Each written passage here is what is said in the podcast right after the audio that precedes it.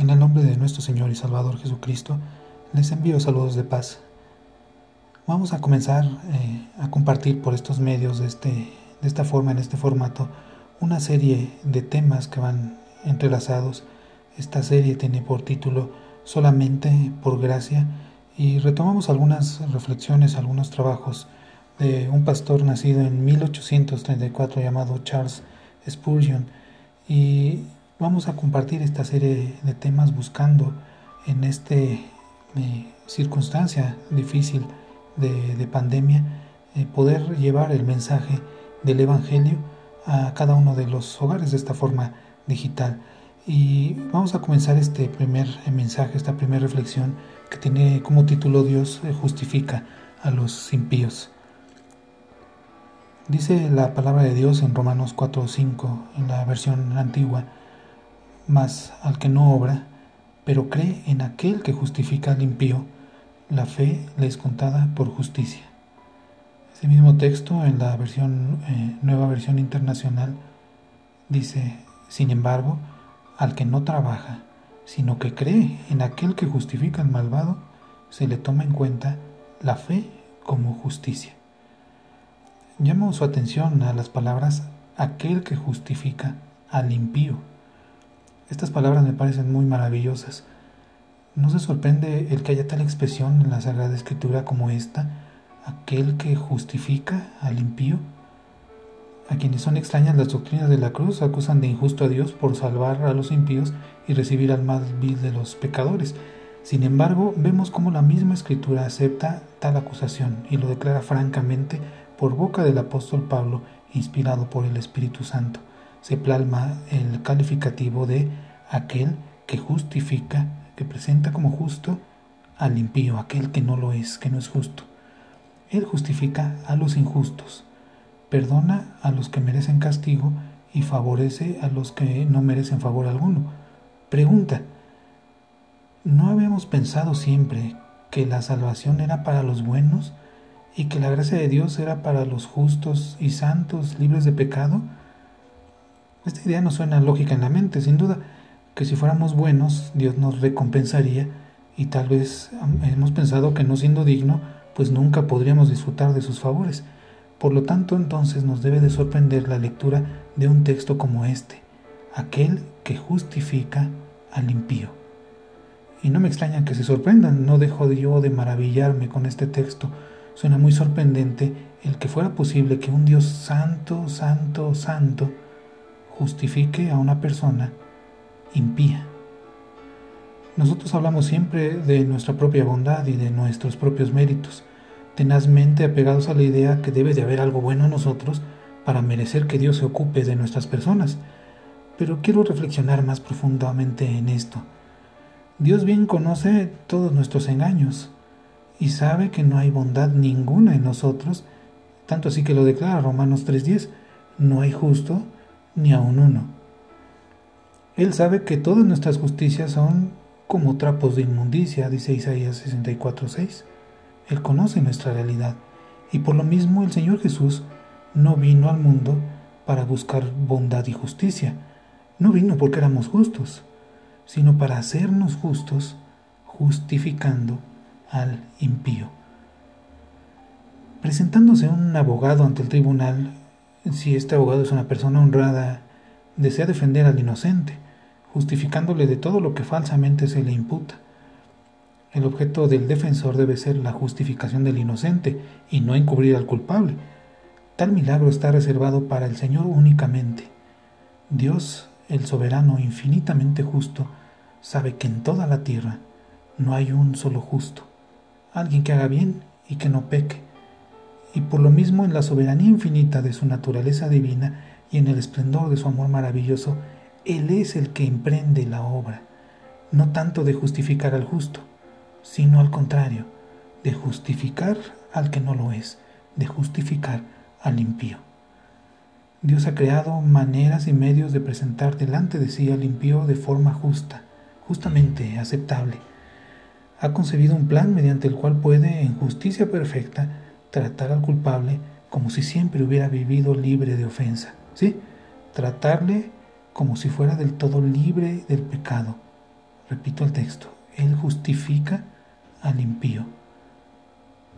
Jesucristo vino al mundo para salvar a quienes? A los pecadores.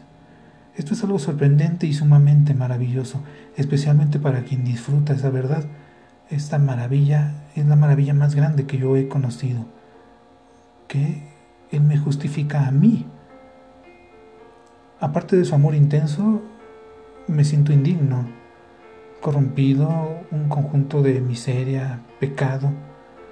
No obstante, sé por certeza plena que por fe soy justificado mediante los méritos únicos de Cristo Jesús y soy tratado como si fuera perfectamente justo, hecho heredero de Dios y coheredero de Cristo, todo a pesar de corresponderme por mi naturaleza en lugar del primero de los pecadores. Yo, que soy del todo indigno, soy tratado como si fuera digno. Se me ama con tanto amor como si siempre hubiera sido piadoso, siendo así que antes yo era un completo pecador. ¿Quién no se maravilla de esto? La gratitud por tal favor se reviste de una gran admiración y de un profundo amor. Siendo esto tan admirable, deseo que reflexione de cuán accesible esto hace el Evangelio para ti y para mí. Sí, Dios justifica. Y si Dios justifica al impío, entonces te puede justificar a ti. ¿No es esta precisamente nuestra realidad? ¿No es de esta forma realmente como somos por naturaleza? Si hasta hoy hemos vivido una fe a medias, medio inconversos, nos cuadra perfectamente la palabra, pues hemos vivido sin Dios, siendo completamente lo contrario a piadoso o temeroso de Dios. En una palabra hemos sido, ha sido, impío. ¿Acaso ni hemos frecuentado eh, la totalidad de los cultos? Eh, hemos vivido sin guardar por completo el día del Señor, sin amar por completo a su iglesia, sin amar por completo al 100% su palabra, lo que prueba, lo que es evidencia de que hemos sido impíos, somos impíos. Peor todavía, quizás en algún momento hemos procurado poner en duda su existencia y hasta cierto punto eh, declarar o expresar nuestras dudas. Habitante de, esta, de este hermoso planeta, lleno de señales de la presencia de Dios, en ocasiones hemos persistido en cerrar los ojos a las pruebas palpables de su poder y de su divinidad. Esta realidad es de que hemos vivido como si no existiera Dios. Y gran placer nos hubiera proporcionado el poder probar eh, esa realidad para nosotros mismos satisfactoriamente de la idea de que no hubiera Dios Tal vez hemos vivido ya muchos con eso, con ese estado de ánimo, con esa idea, de manera que estamos bien afirmados en nuestros caminos, en nuestros propios eh, menesteres. Y sin embargo, y sin embargo, Dios nos llama en ese plan maravilloso. Si nos llamaran y si nos dijeran impío, nos cuadra perfectamente ese nombre. No es cierto. ¿Acaso somos diferentes? ¿Acaso somos de otra categoría? Hemos cumplido eh, quizás con todas las exterioridades de la religión, sin embargo, de corazón no hemos hecho nada. Y si en realidad, eh, lo hemos hecho, hemos este, estado engañados nos hemos relacionado con el pueblo de Dios, pero quizás nunca nos hemos encontrado con Él. Hemos cantado las alabanzas, hemos alabado, pero quizás no al 100% nuestra alma ha estado en contacto con Dios. Hemos vivido quizás sin amar de corazón a Dios, sin amar de corazón a nuestros hermanos, sin respetar la totalidad de sus mandamientos. Si profundizamos, hermanos, ¿no es verdad que somos impíos? no es verdad que no podemos cumplir al 100%, sea como fuere, impíos, tú eres precisamente la persona a la cual este Evangelio se proclama, esta buena nueva que nos asegura que Dios justifica al impío, es maravilloso. Y es maravilloso porque nos cuadra perfectamente. ¿Verdad que sí? Cuánto deseo, hermanos, que lo acepten. Si somos personas de sentido común, notaremos lo, lo, maravilloso de la gracia divina anticipándose a las necesidades de personas como tú y dirás entre ti, justificar al impío. Pues entonces, ¿por qué no seré yo justificado y justificado ahora mismo? Quiero pedirles que reflexionemos en esto. La salvación de Dios debe ser cosa para los que no la merecen ni están preparados para recibirla. Es natural que conste la afirmación del texto en la Biblia porque solo necesita ser justificado quien carezca de justicia propia.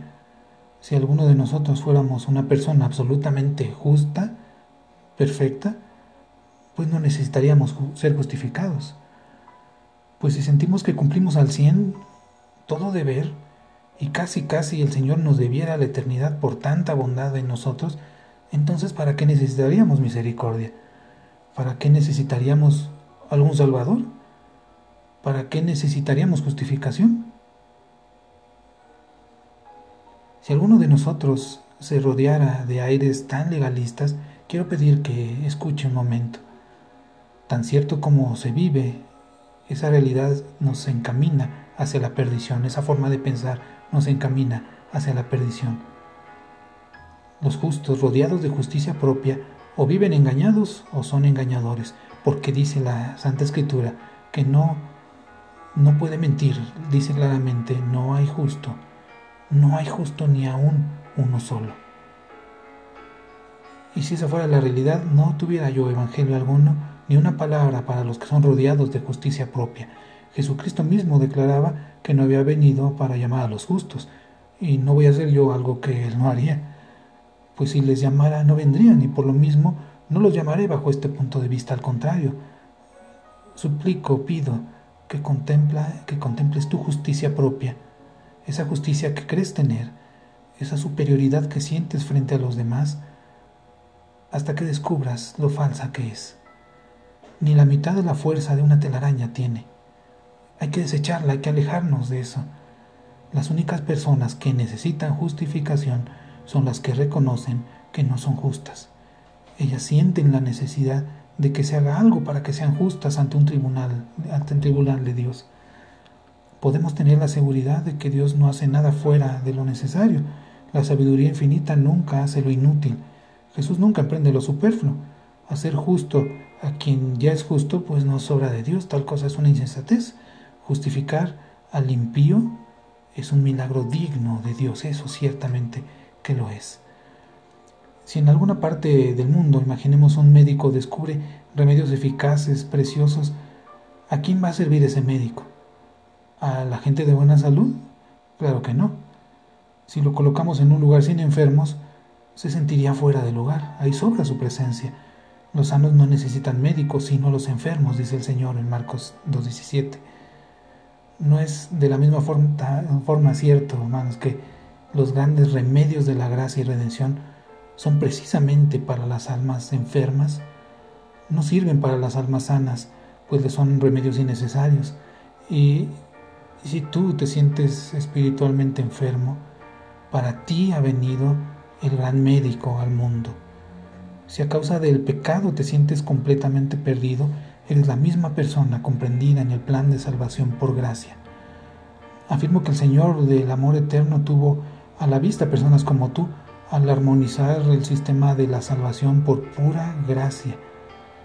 Supongamos que una persona generosa resolviera perdonar a todos sus deudores.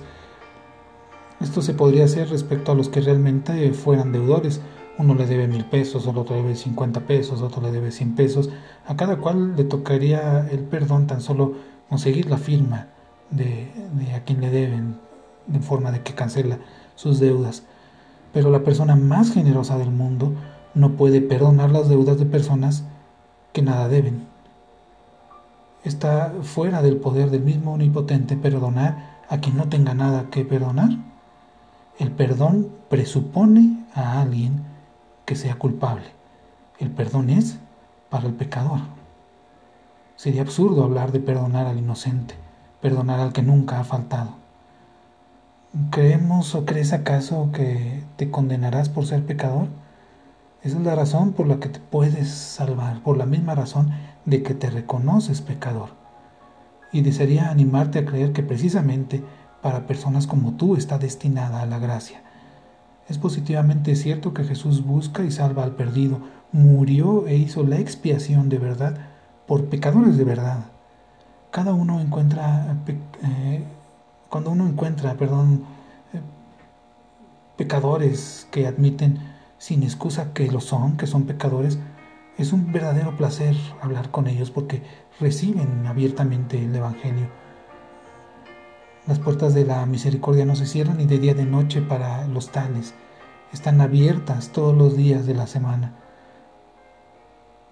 Nuestro Señor Jesús no murió por pecados imaginarios, sino que la sangre de su corazón se derramó para limpiar las manchas carmesí que nada más que ella, que la misma sangre de Cristo puede quitar.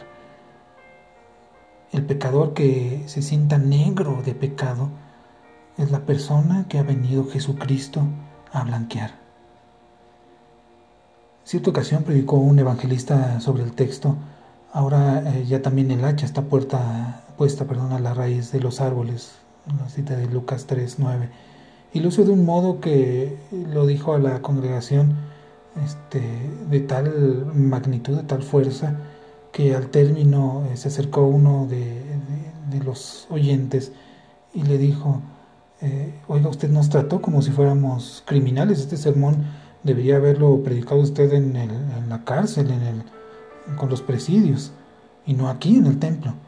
No, no, dijo el evangelista, en el presidio no hablaría sobre este texto, sino sobre esta palabra fiel y digna de ser recibida por todos, que Cristo Jesús vino al mundo para salvar a los pecadores. Y es correcto, la ley es para los que se rodean de la justicia propia con el propósito de derribar su orgullo. El Evangelio es para los perdidos, para remover su desesperación. Si no estamos perdidos, ¿Para qué queremos un Salvador? ¿Iría al pastor en busca de los que nunca se extraviaron? ¿Por qué barrería una mujer su casa buscando monedas que guardó en su bolsa? No, no, la medicina es para los enfermos, la resurrección es para los muertos, el perdón es para los culpables, la libertad es para los cautivos y la vista es para los ciegos, la salvación es para los pecadores. ¿Cómo explicamos la venida del Salvador, su muerte en la cruz y el Evangelio del perdón sin admitir de una vez que el hombre es culpable, es digno de condenación? Eso somos, culpables, somos dignos de, de condenación, de muerte. El pecador es la razón de la existencia del Evangelio y tú eres objeto de estas palabras. Si te sientes merecedor no de la gracia, sino de la maldición y la condenación, tú eres precisamente el género de hombre para quien fue ordenado, arreglado y destinado el Evangelio. Dios justifica al impío. Y quisiera hacer esto tan claro y, patente como el día. Y, espero haberlo conseguido ya. Pero a pesar de todo, únicamente el Señor es el que puede hacerlo comprender al hombre. Al principio eh, no puede menos que parecer asombroso al hombre de conciencia despierta que la salvación le venga de pura gracia al perdido, al culpable y piensa el tal que la salvación le viene por estar arrepentido, olvidando que ese arrepentimiento es precisamente parte de la salvación. Tal vez se piensa, debo de ser de esta forma y debo de actuar de esta forma, y es, y es correcto, así debe de ser, pero esa realidad es resultado, es producto de la salvación. La salvación viene primero, antes de verse alguno de estos, de estos resultados.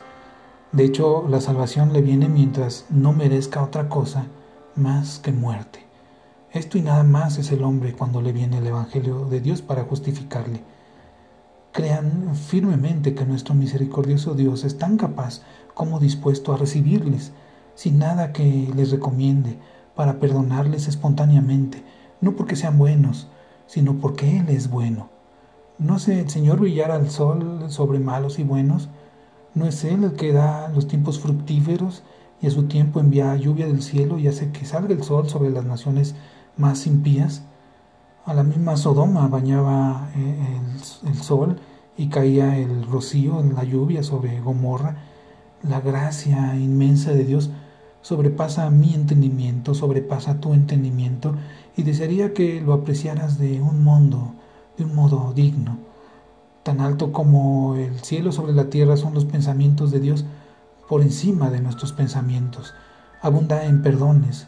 Jesucristo mismo vino al mundo para salvar a los pecadores. El perdón, repito, le corresponde al que es culpable. No emprendas la obra legalista de presentarte diferente a lo que en el fondo eres. No pretendamos presentarnos como justos cuando en el fondo esta es nuestra realidad. Debemos acudir tal cual somos, aquel que justifica al impío, entregarnos a Él, arrepentirnos y que Él haga esa obra de salvación en nosotros. Quiero ir concluyendo con una anécdota. Dice que un famoso pintor había pintado eh, parte de una corporación municipal de su población y deseaba eh, incluir en ese cuadro ciertas personas características y bien conocidas o reconocidas de todos en la ciudad. Y había en la ciudad un barrendero eh, rústico, andrajoso, sucio, que era bien ubicado porque la gente lo identificaba y se encontraba en esa clase de personas. Y el, y el famoso pintor quería este, inmortalizarlo en esa, en esa obra. Y lo, lo, invitó, venga por favor a mi taller y permítame retratarle, yo, yo le pago la molestia, dijo este pintor al hombre. Al día siguiente por la mañana se presentó en el taller, pero pronto fue despedido porque se presentó bañado, peinado, decentemente vestido. El pintor lo necesitaba en su estado ordinario, con su aspecto de mendigo, y no de otra forma. Así el Evangelio nos recibe si acudimos al Señor como lo que somos, sin máscaras, sin caretas, sino eh, confiando, confirmando nuestra realidad, asumiéndonos como pecadores, no de otra forma. No procuremos reformarnos a nosotros mismos, debemos de permitir a Jesús que Él nos salve, que Él nos cambie. Dios justifica a los impíos, lo que equivale a decir que nos recoge de donde estemos en este momento y nos favorece en el estado más deplorable en el que nos encontremos. Ven degradado, quiero decir, acude a tu Padre Celestial en tu estado de pecado y de miseria, acude a Jesús tal como eres, espiritualmente leproso, sucio, desnudo, ni apto para vivir, ni apto para morir tampoco. Acude como el pecador que somos, aun cuando eh, no nos atrevemos a esperar más que la muerte, acudamos aún con la desesperación que nos oprime el pecho, cual pesadilla horrible, pidiendo que el Señor nos justifique como los impíos que somos. ¿Por qué no lo haría Él? Acudamos porque esa gran misericordia de Dios está destinada para personas como nosotros. Y lo digo en las palabras del texto, por no poderlo expresar en términos más fuertes, más vigorosos, el Señor mismo asume ese título y se presenta de esa forma. Él es el que justifica al impío. Este hace justos y que se trate como justos a los que por naturaleza son impíos. ¿No parece, hermanos, este mensaje maravilloso para nosotros? Les pido que lo meditemos y que continuemos con esta, con esta sesión. Que el Señor les bendiga.